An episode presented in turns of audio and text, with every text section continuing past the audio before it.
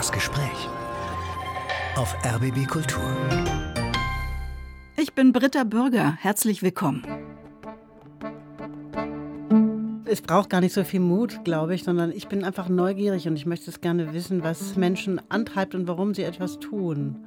Und ich möchte natürlich auch aufzeigen, dass die Verhältnisse oft nicht so sind, wie sie sein könnten. Also dass es einfach Dinge gibt, die man zeigen muss, die man begreifen muss, die man öffentlich machen muss.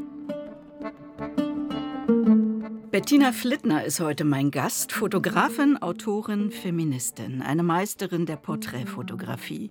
Oft beginnt ihre Arbeit mit einer ganz einfachen Frage. Also zum Beispiel war sie kurz nach dem Mauerfall auf dem ehemaligen Todesstreifen in Berlin unterwegs, begegnete dort zufällig Menschen und fragte, was fühlen sie jetzt? Sie traf Freier in einem Stuttgarter Bordell und fragte, Warum sind Sie hier? Und sie scheute auch nicht die Begegnung mit Jugendlichen in Berlin, um zu fragen, bist du rechts? Und wenn ja, was verstehst du darunter?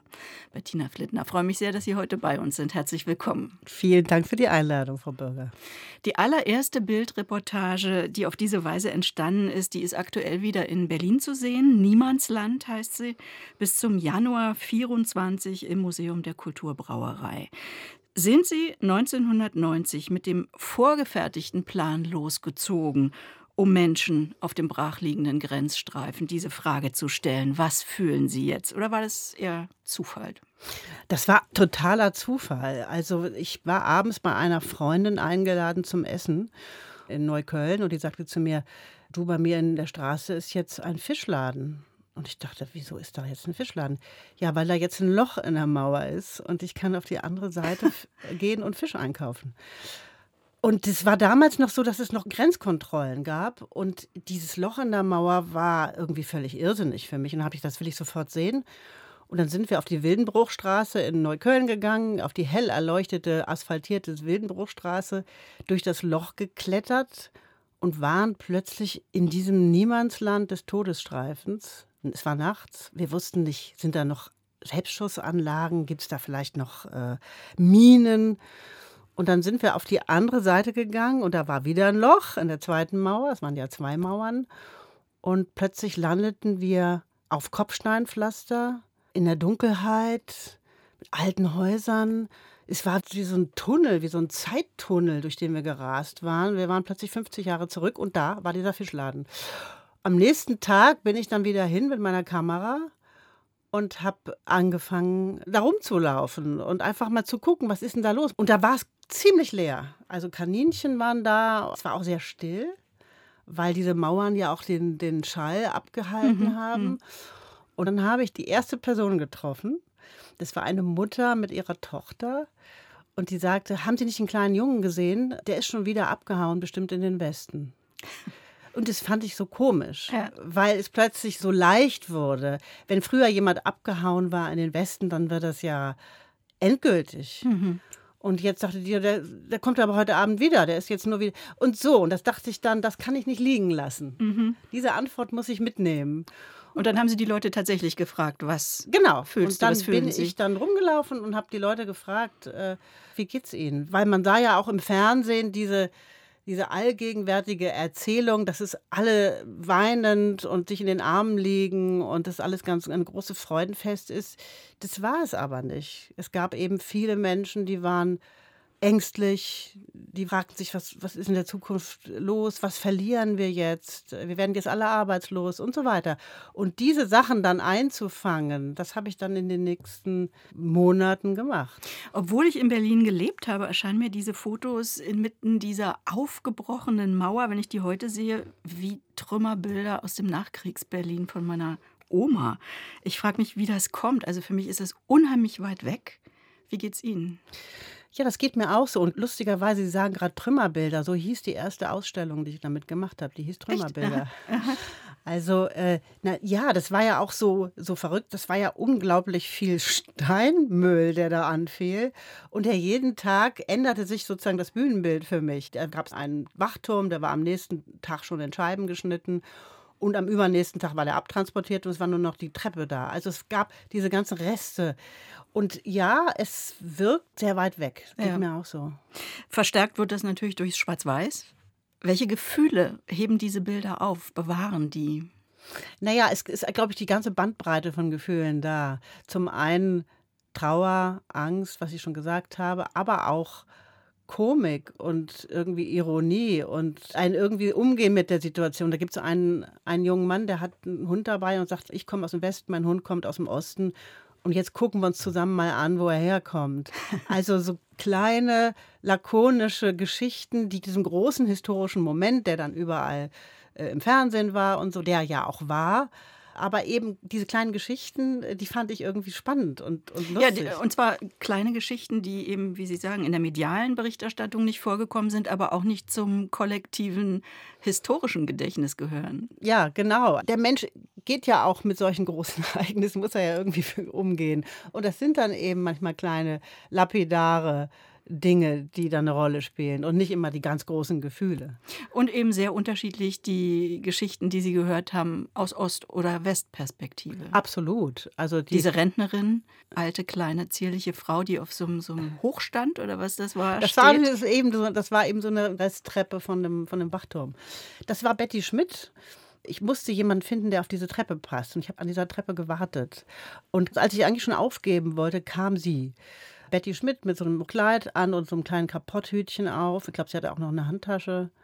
Und die habe ich gefragt, wollen Sie sich da draufstellen? Und sagte, ja, passt genau in meine Situation. Und erzählte mir, dass sie äh, immer das Essen billig bekommen hätte, 20 Pfennig oder so gekostet hat. Und nächste Woche kommt es aus dem Westen und dann kostet es 4 Mark. Und dann höre ich auf zu essen und spare auf die Beerdigung. Solche lakonischen Sätze schreiben Sie dann ja auch unter das Foto, das wir in der Ausstellung sehen. Das ist traurig und trotzdem auch irgendwie komisch. Ja, genau. Und das ist dann ein längeres Gespräch, was ich mit ihr geführt habe. Manchmal macht das ja auch stundenlang. Und das sind dann sozusagen Extrakte, die ich aus diesem Gespräch herausfiltere. Und wenn ich das Foto sehe, zusammen mit dem Foto, Übrigens, bei dieser Geschichte, bei dieser Betty Schmidt gibt es noch eine schöne Geschichte. Das ist dann im Süddeutschen Magazin veröffentlicht worden. Und da haben sich zwei Männer gemeldet, einer aus Hamburg und einer aus München. Und die haben gesagt, ich möchte der Frau irgendwie helfen. Und der eine hat dann sehr viele Jahre 500 Mark geschickt und der andere 100. Äh, Wir haben denen nicht zwingend was voneinander erzählt. Also Betty konnte bis ans Ende ihrer Tage, ich habe sie noch oft besucht am, am ja. Prenzlauer Berg, ich, wir sind befreundet geblieben, konnte davon noch gut leben. Aber nochmal zurück zu den Texten. Ja, das habe ich dann bei dieser Arbeit entwickelt. Und deswegen ist diese Arbeit auch ganz wichtig für meine fotografische Entwicklung, weil ich da diesen Stil für mich gefunden habe, mit Bild und Text zu arbeiten. Diesen kurzen, prägnanten Sätzen, die eben die Extrakte aus längeren Gesprächen sind. Mhm. 25 Jahre später haben sie sich dann für ein paar Wochen in Mestlin in Mecklenburg-Vorpommern eingemietet. Das ist ein ehemaliges sozialistisches Musterdorf der DDR gewesen. Beschreiben Sie uns diesen Ort und was von ihm übrig war, 25 Jahre nach dem Mauerfall. Ja, es war eben ein sozialistisches Musterdorf. Das heißt, ähm, es sollten 500 solcher Dörfer gebaut werden, um den Menschen auf dem Land die Annehmlichkeit der Stadt zu bringen. Will sagen, ein großes Kulturhaus, eine Schule, ein Krankenhaus, ein Konsum eine und so weiter. Und das war aber so teuer, dass sie nur eins geschafft haben. Und das war Messlin. Und ich habe zufällig von einem Freund davon erfahren und wollte eben wissen, was ist eigentlich 25 Jahre nach Mauerfall von der DDR noch übrig? Was sind noch an Erinnerungen da und auch an Gefühlen und wie, wie ist es eigentlich weitergegangen? Und dann bin ich ein paar Wochen lang in dieses Dorf gezogen. Ich habe dann herausgefunden, dass man sich da ein Zimmer mieten konnte und habe dann bei den Leuten geklingelt, die da wohnen. Und mhm. habe gefragt, was haben sie eigentlich noch an Erinnerungen? An die DDR. An die DDR. Und dann haben die gesagt, ach, alles neu, wir haben doch gar nichts mehr. Ach, wir haben alles rausgerissen und nichts mehr da und so. Ach nee, gar nichts mehr. Und bin einen Tag später oder ein paar Tage später wieder hingegangen und gesagt, vielleicht haben sie ja doch was gefunden. Ja, gut, dass sie nochmal kommen. Ich habe nochmal geguckt und dann kamen langsam so Gegenstände hervor. Also alte Ausweise, Sportabzeichen. Und mit diesen Dingen kamen die Erinnerungen zurück. Mhm. Und das waren aber eben die älteren Leute. Waren das positive, überwiegend positive Erinnerungen? Zumindest spiegelt das die Ausstellung. Ja, es waren viele positive, auch nostalgische Erinnerungen.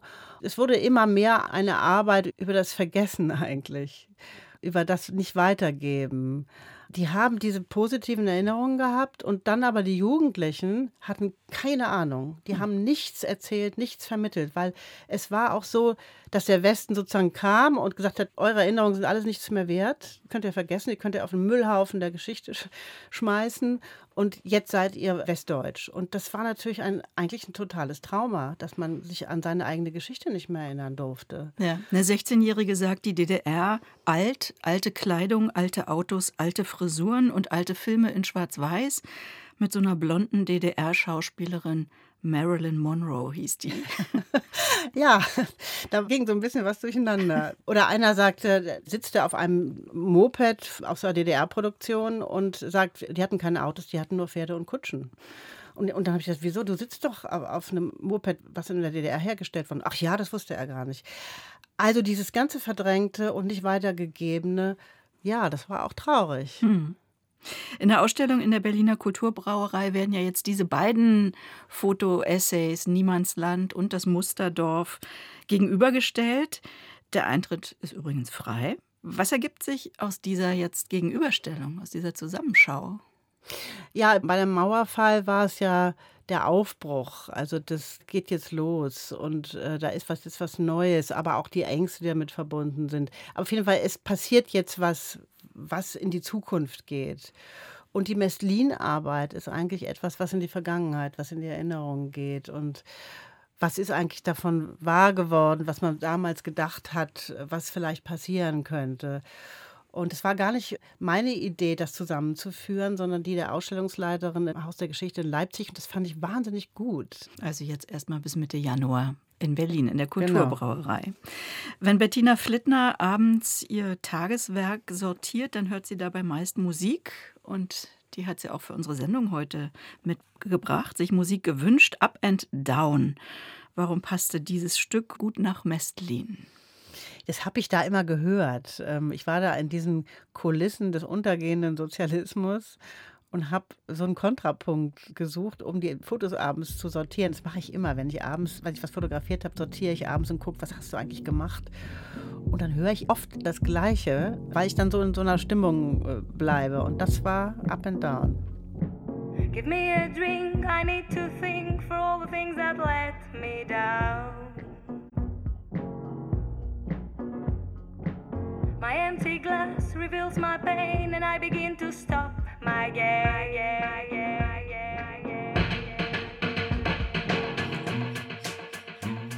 yeah, HD.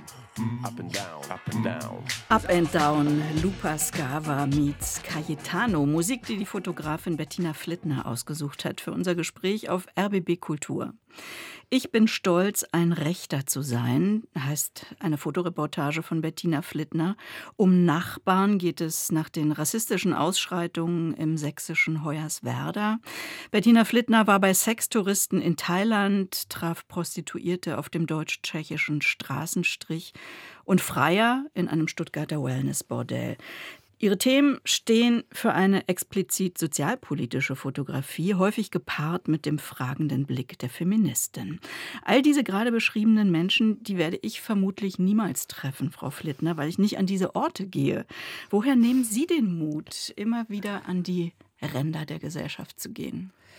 Neugierde. Es braucht gar nicht so viel Mut, glaube ich, sondern ich bin einfach neugierig und ich möchte es gerne wissen, was, was Menschen antreibt und warum sie etwas tun.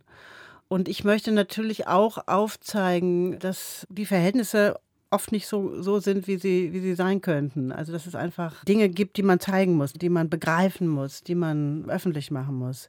Und ich gehe in meinen Arbeiten eigentlich immer so rein, dass ich was rausfinden will. Die Kamera ist ja auch ein wunderbarer Vorwand. Man hat die Kamera in der Hand und sagt, äh, ich habe da mal eine Frage. Und dann kommt man ins Gespräch. Ja, aber wie schaffen Sie es, dass Ihnen überhaupt die Türen geöffnet werden? Also, dass Rechte, Prostituierte und Freier sich von Ihnen fotografieren lassen. Wie gehen Sie davor? Also, ich glaube, dass die Menschen merken, dass ich mich wirklich für sie interessiere. dass ich wirklich was von ihnen erfahren will. Dass ich jetzt, dass es mir nicht darum geht, oberflächlich schnell irgendwas abzugreifen, sondern dass ich wirklich wissen will, warum, warum bist du rechts? Was heißt das überhaupt? Also das war ja die Frage, die ich den rechten Jugendlichen gestellt habe. Du siehst so aus, ich habe dir auf der Straße angesprochen, in Marzahn und, und in Hellersdorf und habe gesagt, du hast diese Kleidung an, bist du denn wirklich rechts? Und dann, na ja, ich bin rechts, aber was heißt das denn? Und dann, ja, bei den Rechten sitzen die Hosen besser. Manchmal waren es ganz absurde Antworten oder manchmal waren das auch wirklich richtig, äh, ja, ich bin bei der NPD aktiv und so. Ich wollte einfach wissen, was die unter rechts verstehen auch. Ich will sagen, ich glaube, die merken, dass, dass ich das ernst meine, dass ich das wirklich, wirklich wissen will. Trotzdem würde ich denken, gerade in diesen Milieus, in diesen Szenen, in denen sie sich da bewegen, ist eine, gerade eine Kamera tabu. Also Freier gehen ins Bordell, weil sie auch eine gewisse Anonymität suchen. Ganz offen gestanden weiß ich auch bis heute nicht, warum die das gemacht haben. Ich hatte da den Bordellbesitzer angesprochen und habe gefragt, kann ich bei Ihnen für den Stern fotografieren? Und dann hat er sich Werbung versprochen. Und dann war ich schon mal in dem Bordell drin, in einem Wellness-Bordell in Stuttgart. Das heißt Wellnessbordell, das sind dann so Dampfbäder und alles auf tausend und eine Nacht gebrasselt, wo die Männer dann auch länger sind, wo die nicht kurz reingehen und wieder raus. Und das war ja für mich interessant, äh, dass ich Zeit habe. Und dann habe ich mich da an die Theke gestellt und, und war die einzig angezogene Frau in dem Raum, weil die anderen Frauen, die da arbeiten, alle nackt waren. Nackt mit so High Heels und, und einer Handtasche. Und die Männer an Bademänteln. Also absurde Szenen, die ich da erlebt habe, das ging auch am Anfang nicht. Ich stand da ziemlich lange rum. Also die ersten vier Tage ging gar nichts. Und dann hatte ich einen, der sagte, ach ja, warum denn nicht? Weil die sich auch schon an mich gewöhnt hatten. Also ich war jeden Tag da. Ich habe immer wieder mit denen gesprochen. Irgendwann war ich auch kein Fremdkörper mehr. Ich bin sozusagen in diese Atmosphäre reingesickert. Und wo haben Sie da Ihr eigenes ich gelassen dabei? Also, wie haben Sie sich gefühlt? Das ist auch eine Gratwanderung. Ja. Ich kenne das auch schon, diesen Moment. Also, ab einem bestimmten Moment versteht man auch alles. Alles. Also, ob, ob die nun recht sind oder freier oder was weiß ich, man versteht alles. Und das ist der Moment, wo ich weiß, der hat mir früher Angst gemacht, aber das ist der Moment, wo ich weiß, oh oh, jetzt musst du dich rausziehen. Das ist mir bei den Rechten so gegangen und das ist mir bei den Freiern auch so gegangen, dass ich dann einen Tag lang bei den Freiern zu einer Freundin gegangen bin, die sich um die Frauen auf der Straße kümmert. Und da habe ich nochmal gesagt, sag mal Sabine, du musst mir erklären, warum machen die das? Und habe mit den Frauen gesprochen und so. Und dann habe ich mich wieder sozusagen gemittelt. Es, Weil das sind ja ziemlich harte Aussagen, die die Freier machen, die wiederum als Text, als Satz unter den Porträts stehen. Es geht um Macht. Ich gehe dahin, weil ich mit den Frauen alles machen kann. Ja, es ist so ein junger, junger, junger, gut aussehender Typ, der das sagt, der auch Fifty Shades of Grey ganz toll fand und sich mit, dem, mit der Hauptfigur identifiziert hat. Ja, die sagen dann die Wahrheit. Ich habe mich auch gewundert, dass er das so texto sagt. Ich kann mit der Frau machen, was ich will. Ich habe aber das alles mit ihnen abgestimmt. Also ich schreibe das dann mit und dann zeige ich ihnen das Zitat und sage, so sieht das Foto aus. Und ähm, dann haben die gesagt, ja, unterschreibe ich, mache ich. Also Tatsächlich. Also, und ist im Stern dann erschienen, später glaube ich auch in der Emma. In, in der Emma habe ich noch einen, einen, Text dazu geschrieben. Im Stern ist es dann mit einem Text von einer schreibenden äh, Kollegin. Äh, Aber eigentlich machen Sie diese Serien ja, glaube ich, als freie Fotografin erstmal nur für sich, ohne die vorher schon zu verkaufen, oder? Eigentlich ja. Ja, in dem Fall bei den Freiern brauchte ich ein Medium im Hintergrund, was, was von diesem Bordell gut akzeptiert wird. Und der Stern, da hat er sich so eine lustvolle Sterngeschichte vorgestellt, so der Klassiker, so ein bisschen frivol, aber irgendwo auch positiv und so. Und hat nicht damit gerechnet, dass ich äh, da was Kritisches machen würde. Aber wirkte die Serie denn im Stern anders als in der Emma? Also sind ja grundverschiedene Publikationen. Die Emma, die sich Frage. immer dezidiert mit dem Thema ja, Prostitution gute Frage. Also der Bordellbesitzer war aber die beide nicht sehr glücklich, das weiß ich. Aber die Emma war natürlich überhaupt nicht glücklich, weil er da begriffen hat, wer ich bin. Es wirkte nicht werbend. Also es wirkte auf jeden Fall, glaube ich, kritisch. Weil ich die Emma gerade erwähnt habe, mit Alice Schwarzer sind Sie seit langem liiert, seit 2018 auch verheiratet. Wie ist es, wenn Sie zwei zusammenarbeiten?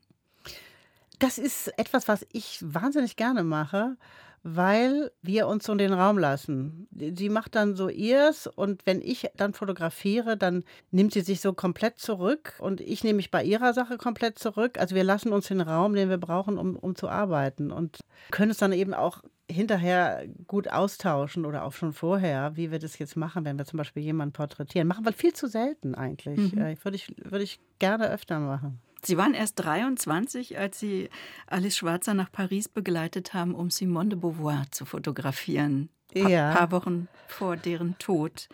Ja, das Welche war, Erinnerungen haben Sie daran? Das war eine Katastrophe.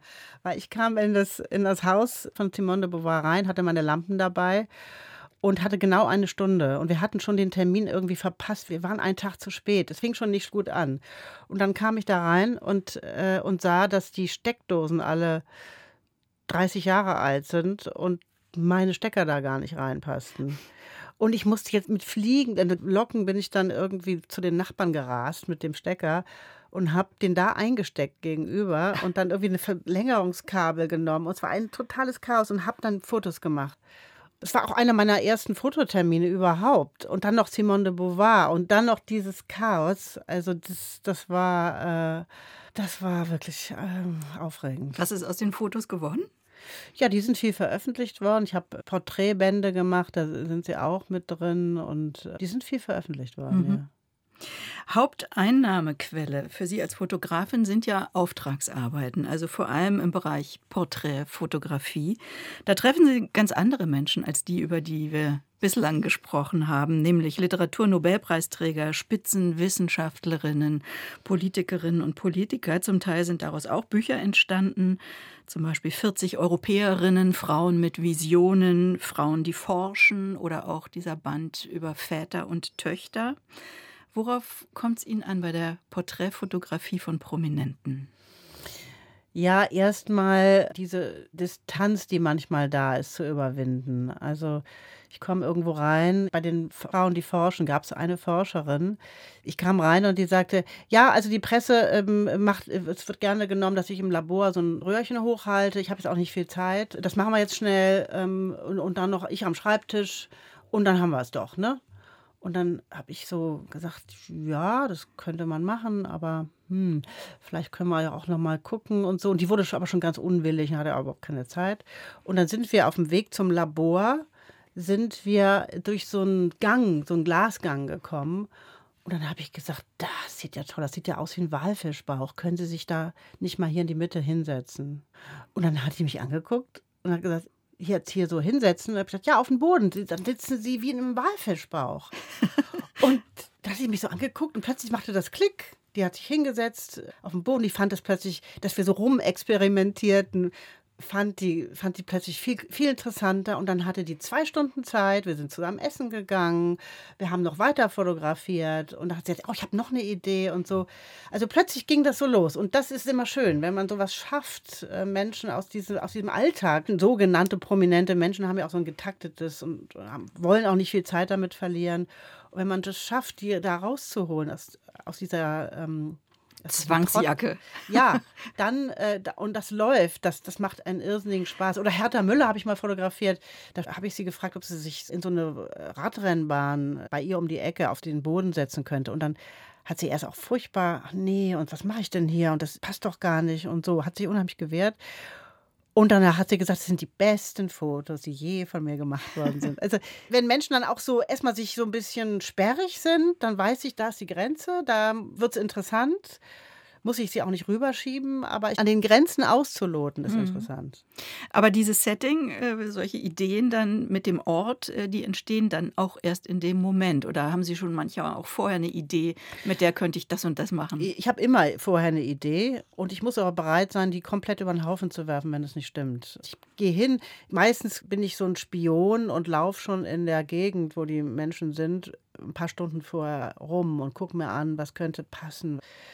Und dann komme ich da an und dann sehe ich aber, das ist bei denen zu Hause viel interessanter oder so. Oder die sind auch ganz anders, als ich mir das vorgestellt habe. Und dann muss ich zwar gut vorbereitet sein, aber dann loslassen, wenn sich was anderes ergibt. Naja, und Sie kennen ja oft auch die anderen Fotos, also jetzt gerade bei Prominenten, die es schon gibt und haben da wahrscheinlich Kriterien zu denken, nee, also so auf gar keinen Fall. Ja, ja, ja, klar. Also Günter Grass habe ich mal fotografiert. Es war klar, die, die Pfeife darf ich nicht nehmen. und da sagte der, vorher wurde gesagt in der Vorbereitung, der geht auf gar keinen Fall raus. Also nur im, im Dings. Aber dann habe ich gesehen, der hat einen riesen Garten und der ist Skulpteur gewesen und findet aber immer, dass diese Arbeit, seine Skulpturen nie richtig gewürdigt worden sind. Also was habe ich gemacht? Ich habe gesagt, das sind ja ihre Skulpturen da draußen. Können wir nicht mal rausgehen? Sagt er, ja klar, gerne mit meinen Skulpturen. Und da haben Sie ihn dann auch Und dann ich fotografiert. ihn im Garten zwischen seinen Skulpturen als fünfte Skulptur in den Skulpturen, da sitzt er auch so, man erkennt ihn auch sehr gut von der Seite, habe ich ihn dann da sitzend fotografiert. Mhm. Aufträge bekommen Sie ja auch von NGOs, von Hilfswerken, von gemeinnützigen Organisationen, die dann die Fotos für Plakate und für Reportagen in ihren eigenen Publikationen nutzen. Wie wählen Sie denn aus, was Sie machen und was Sie nicht machen? Ich habe einen Kollegen bei einer Hilfsorganisation, einer katholischen, der oft wahnsinnig interessante Themen mir vorschlägt. Und da waren wir jetzt zum Beispiel vor ein paar Jahren in Papua-Neuguinea und haben Opfer von Hexenverbrennung und Hexenstigmatisierung, also habe ich fotografiert. Und wir sind da in einen laufenden Hexenprozess reingeraten. Und es war wahnsinnig wild und, und natürlich auch spannend und traurig manchmal auch weil da eben Frauen der Hexerei bezichtigt werden. Und da dachte ich aber schon im Vorfeld, wie der mir das vorgeschlagen hat, was? Gibt es das überhaupt? Das gibt's noch? Hm. Das kann doch gar nicht sein. Das war natürlich ein Thema, wo ich gesagt habe, da, da, da muss ich unbedingt hin. Also es geht eigentlich nach Themen, was mich da interessiert, an, an also wo ich denke, da ist, das ist ja unglaublich. Also das war jetzt so eins der Themen, wo ich dachte, das, das musst du machen. Wie hat sich der Beruf als Fotografin in diesen 35 Jahren, die Sie das machen, verändert? Ich laufe ja so ein bisschen nebenher. Also ich bin ja nicht so eine Fotografin, die, wie Sie eben schon sagten, Auftragsarbeiten oft macht. Es läuft bei mir und lief bei mir immer schon umgekehrt. Mhm. Ich habe ein Thema entdeckt, dann habe ich gesagt, wie interessant, dann mache ich das, ohne das irgendjemandem vorher anzubieten. Und dann biete ich es hinterher an. Insofern läuft es für mich eigentlich wie immer. Wie immer. Aber ich, ich sehe, dass mein Beruf sich natürlich ganz stark verändert. Und der wird sich in den nächsten und kommenden Jahren durch die KI noch viel mehr verändern. Also die Kollegen der Reisefotografie und der Werbefotografie, die werden vermutlich arbeitslos werden. Also denke ich, dass die Werbefotografie wird man mit KI machen. Da tut sich jetzt irrsinnig viel. Da werden, glaube ich, viele arbeitslos. Sie haben ja nach der Schule erstmal eine Ausbildung als Cutterin gemacht beim WDR, dann in Berlin an der Deutschen Film- und Fernsehakademie studiert. Das war ab 86 bis 1992. War das Dokumentarfilm oder Regie? Ich habe Regie gemacht. Ich wollte immer, eigentlich früher immer Filme machen, weil ich dachte, dieses ganze Komplexe kann man nur äh, mit, mit Film machen, bis ich dann entdeckt habe, dass man das mit einem Fotoapparat auch kann, also mit Bild und Text arbeiten und für mich eine viel gemäßere Arbeitsweise ist. Film ging nicht dicht genug ran. Also die Mauer hätte ich, diese Arbeit hätte ich mit, einem Kamerateam gar nicht machen können. Die Freier könnte ich niemals mit einem Kamerateam machen oder die Frauen am, am tschechischen Straßenstrich oder diese ganzen sensiblen Themen da bin ich mit meinem Fotoapparat alleine besser aufgehoben und das ist auch für mich viel gemäßer. Also, also Sie haben mehr Freiheit als in diesem großen Apparat. Ich habe viel mehr Freiheit mhm. und ich, ähm, es macht mir auch viel mehr Spaß und deswegen habe ich das relativ schnell ad acta gelegt und mit Fotoapparat weitergearbeitet. Wie wichtig ist es als Fotografin, eine Agentur hinter sich zu haben? Ja, es ist wichtig. Also meine Bilder sind da und es geht ja ganz immer ganz schnell, dass Bilder von Zeitungen genommen werden wenn jemand stirbt oder wenn, äh, wenn irgendein Ereignis ist, wo die Person eine Rolle spielt. Und so schnell kann ich das gar nicht die, haben. Die sind dann schon in der Datenbank von der Agentur und dann werden die sofort von den Zeitungen rausgenommen. Es ist eine Frage der Schnelligkeit und deswegen ist eine Agentur leider sehr wichtig. Warum leider? Weil es natürlich auch eigentlich schön ist, wie es ganz früher war, als Fotografen noch losgezogen sind und ihre Bilder bei Zeitungen angeboten haben und so den direkten Kontakt hatten. Ähm, das gibt es gar nicht mehr? Doch, das gibt es noch. Ja. Also bei meinen Arbeiten sowieso. Aber bei vielen anderen nicht mehr. Da werden die Fotos so aus dem Netz gesogen was, man eben so braucht. Und da ist der Kontakt mit dem Fotografen oder der Fotografin gar nicht mehr da. In Ihrem Fall ist es die Agentur Live mit AI geschrieben. Was ist das für eine Agentur? Es ist eine Fotografen, Fotografinnenagentur und die haben sich Mitte der 80er gegründet. Da waren das sechs, fünf Fotografen und eine Fotografin. Und heute ist das eine Menge von, glaube ich, über 400 oder 500 Menschen, wow. die da angeschlossen sind. Und gerade vor ein paar Wochen äh, haben wir eine Genossenschaft gegründet und versuchen jetzt nochmal so ein altes Modell wieder aufleben zu lassen. Ja, das ist nicht alles, dass nicht alles große Konzerne diese Agenturen schlucken. Es gehen immer mehr, werden geschluckt und es werden immer größere Pakete. Und Live ist eben eine Agentur, die sehr gute Fotografinnen und Fotografen hat und so eine Autorenfotografie macht. Also das sind Menschen, die sich mit Themen, bestimmten Themen beschäftigen, auch länger, über längere Zeit und die dann, äh, ja, also da irgendwie was zu erzählen haben. Mhm. Ich schlage vor, wir hören noch eine Musik, die Sie mitgebracht haben. Toskana Fanboy von Peter Fox mit einem Gastauftritt von Adriano Celentano. Macho-Musik mit Witz, oder? Ja, ganz genau. Warum hören Sie die? Ja, weil ich das so lustig finde, dass diese, also auch gerade in den 80er Jahren war ich in, ja, in Italien und da gab es irgendwie immer diese, diese Adriano Celentano Musik oder Pino Daniele oder wer auch immer, wo die dann so murmeln und irgendwie so, so elende Machos sind, aber gleichzeitig sich so ein bisschen über sich selber lustig machen. Ciao Peter, ci vediamo, tanto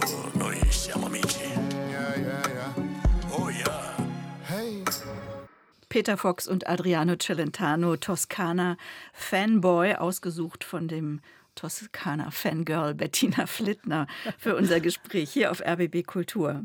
Bettina Flittner ist Fotografin und inzwischen auch erfolgreiche Buchautorin. Im vergangenen Jahr ist ihre autofiktionale Geschichte Meine Schwester erschienen, stand wochenlang auf der Spiegel Bestsellerliste. Ein sehr bewegendes Buch über ihre Familie, angestoßen durch den Verlust der Schwester.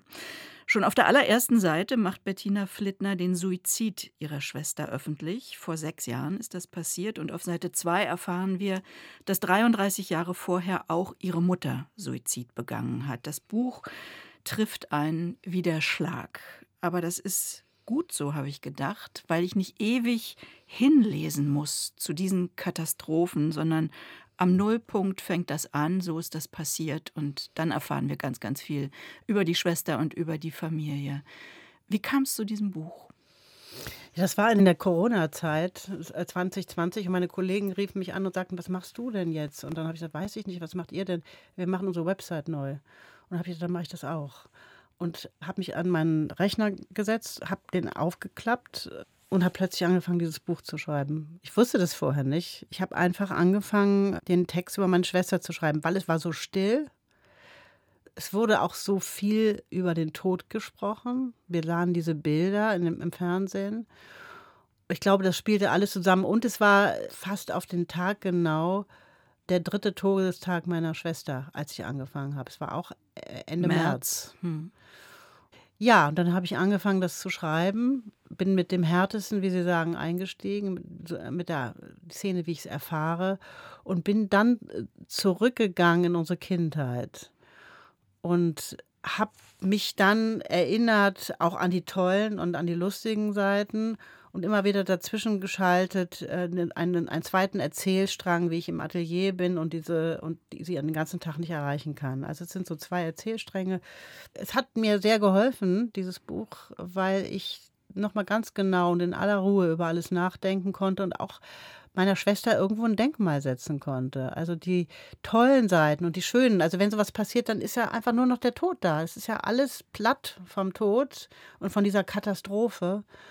Und ich hab dann, bin dann sozusagen aus diesem schwarzen Tuch wieder rausgekrabbelt und habe und hab angefangen, darüber nachzudenken, was war eigentlich auch an tollen Geschichten und an schönen. Und habe aber auch versucht, es ist ja auch so eine Spurensuche, zu erkunden, warum meine Schwester das getan hat. Also wie kommt es dazu? Was haben wir erlebt? Und wo sind unsere Wege? Wo haben sich unsere Wege getrennt? Äh, also Sie deuten Erinnerungen anders, als Sie sie ursprünglich mal wahrgenommen haben. Ja, ich versuche es zu verstehen und ähm, ich versuche eigentlich zu verstehen, wie es dazu kommen konnte. Und meine Schwester ähm, war ein, ein, eine sehr weibliche Person, also eine sehr weibliche Frau, äh, die sich auch mit diesen ganzen weiblichen Problemen rumgeschlagen hat. Also bin ich schlank genug, bin ich jung genug, bin ich hübsch genug?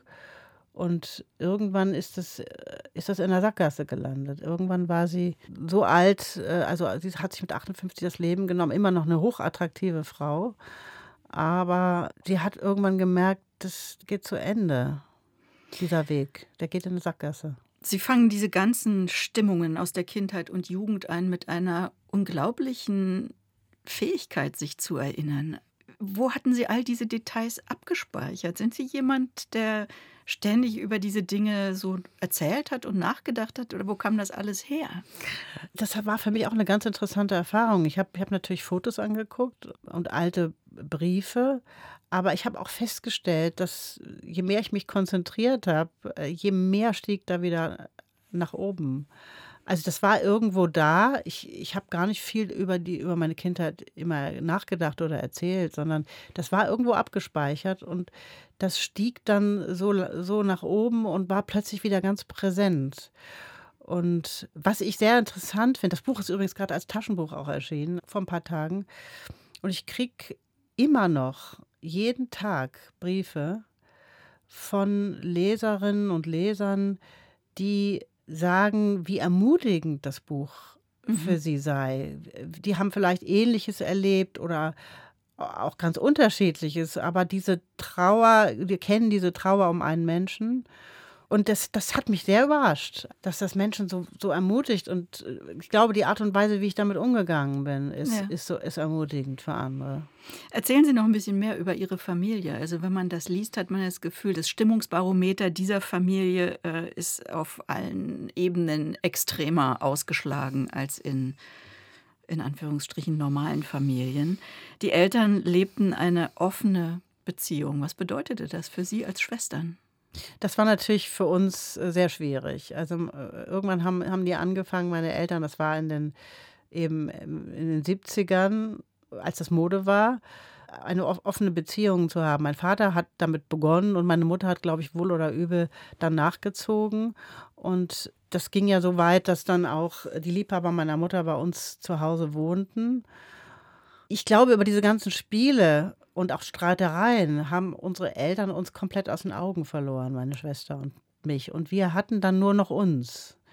Und meine Schwester ist ja zweieinhalb Jahre älter gewesen und war irgendwie, hatte ich das Gefühl, auch so ein bisschen meine Beschützerin. Also sie war diejenige, der ich dann auch hinterher getappt bin, die ich immer total bewundert habe. Also das war irgendwie für mich so eine Halbgöttin, die, die alles konnte und auch so hübsch war und so toll und so und die, die mich aber eben auch beschützt hat vor dieser nicht vor diesem nicht aufgehoben sein. Also wir beiden haben uns sozusagen, sie hat mich beschützt und ich habe ihr auch irgendwie Halt gegeben.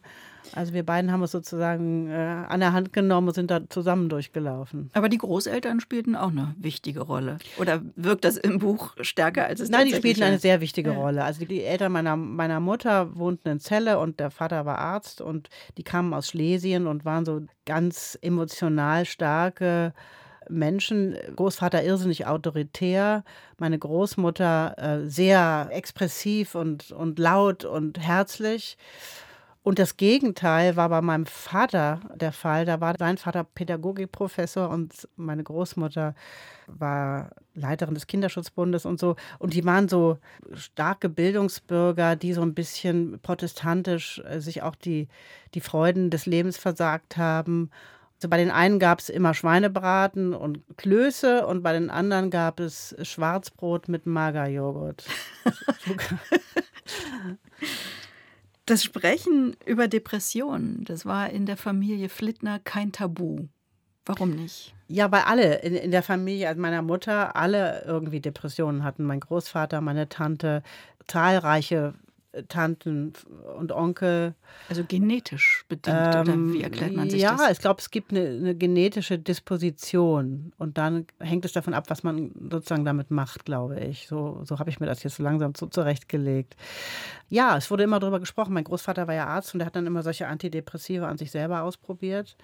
Und dann hat er seine Empfehlung an die Familie weitergereicht. Und ich bin damit aufgewachsen, dass man immer so drüber gesprochen hat. Wie wirkt das denn jetzt bei dir? Und so.